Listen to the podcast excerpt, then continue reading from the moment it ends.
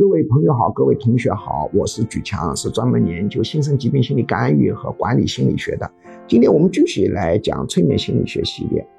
今天讲的问题是，催眠调整的难点不在于催眠导入。所谓催眠导入，就把你导到了一种催眠的一个状态，也就是潜意识沟通状态。其实这个导入的过程呢，它是一个标准化的过程。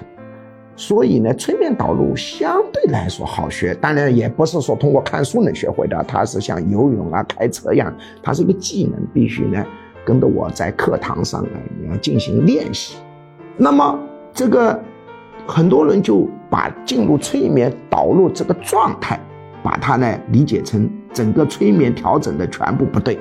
其实治疗心理疾病、干预心理疾病最难的是把它导入状态以后。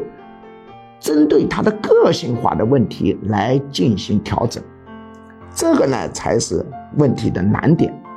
这个呢，我是啊再重复强调一点，因为这个呢它是千人千案，不是统一的，不像那陈桥啊，它这是一样的，一样的东西就好学嘛。这个你不一样的东西就难学，就像企业管理，因为我是管理心理学，所以管企业也比较擅长。企业管理的方法不是说每个企业都一样。我的那个常年跟着我十几年的这个学生，看我管过好几个企业，他会发现每个企业管理方法差异极大。治病也是一样的，治病呢很忌讳千人一方，千人一方很就很麻烦。那么你要根据他个性化情况，这个就难学了。这就实际上是通过跟着老师大量的案例训练，慢慢的熏陶出来的。